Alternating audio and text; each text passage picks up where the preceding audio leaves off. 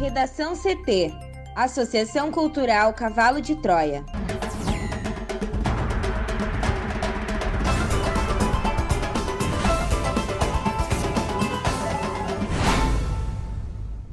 Olá, eu sou Amanda Hammermiller. E eu sou Thaís Uchoa. Este é o Redação CT, da Associação Cultural Cavalo de Troia. Hoje é terça-feira, dia 28 de setembro de 2021. Vice-presidente da CPI diz que Marcelo Queiroga poderá ser indiciado. Pfizer vai pedir aval de agências regulatórias para uso de vacina contra a Covid-19 em crianças de 5 a 11 anos. Congresso derruba veto e retoma a suspensão da prova de vida do INSS até o fim do ano.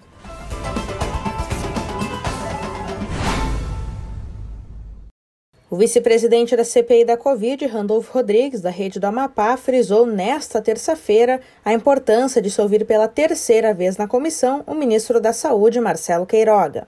Ele disse que o ministro está a um passo de ser indiciado nessa investigação. Ao final dos trabalhos, a CPI pode propor indiciamento de agentes públicos e privados por crimes cometidos. Os senadores voltaram a falar em uma nova oitiva de Queiroga depois que o ministro anunciou a interrupção da vacinação de adolescentes, mesmo com a indicação dos laboratórios produtores da vacina e da Anvisa. Dias depois do anúncio de afirmar que os estados deveriam seguir a orientação do Ministério da Saúde, a pasta recuou e voltou a indicar a vacina contra a Covid-19 para adolescentes. A convocação de Queiroga já foi aprovada, entretanto, a viagem do ministro atrapalhou os planos dos senadores.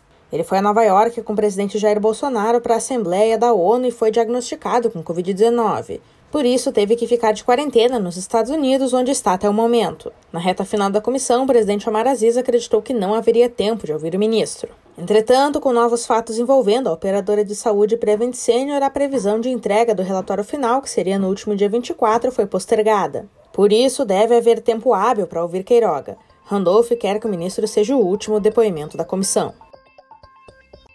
A norte-americana Pfizer e a parceira alemã BioNTech anunciaram nesta terça-feira que planejam pedir, nas próximas semanas, autorização à agência regulatória dos Estados Unidos para uso emergencial da sua vacina contra a Covid-19 em crianças de 5 a 10 anos. Na semana passada, as farmacêuticas divulgaram que os ensaios mostraram que a sua vacina é segura e gera forte resposta imunológica nessa faixa etária. Em comunicado conjunto publicado hoje, a Pfizer e a BioNTech destacaram ainda que pretendem submeter a mesma solicitação à Agência Europeia de Medicamentos e a outros órgãos regulatórios. O texto não nomina as demais agências ou países, nem se o pedido será feito de forma simultânea a todas as entidades.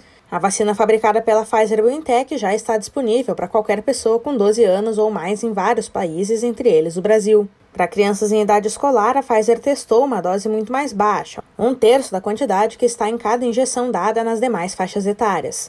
Mesmo assim, após a segunda dose, crianças de 5 a 11 anos desenvolveram níveis de anticorpos que combatem o coronavírus, segundo afirmou a empresa. A dosagem para crianças também se mostrou segura, com efeitos colaterais temporários semelhantes ou mais leves que os experimentados pelos adolescentes. O estudo, que envolveu 2.268 alunos do jardim de infância e crianças em idade escolar, não é grande o suficiente para detectar quaisquer efeitos colaterais extremamente raros como a inflamação do coração, que às vezes ocorre após a segunda dose, principalmente em homens jovens.